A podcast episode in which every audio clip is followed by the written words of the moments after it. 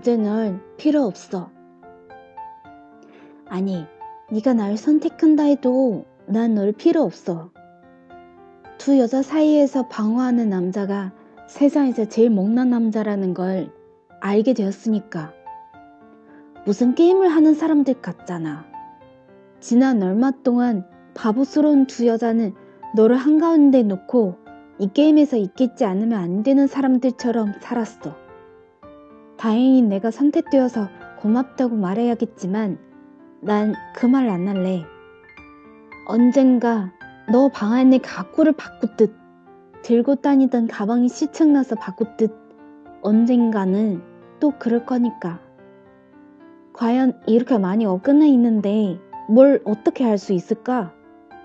아니, 난 너랑 사랑 안 할래. 다른 사랑 할래. 정말로 간절히 기다리는 건 조금 늦게 와도 좋으니까. 안녕?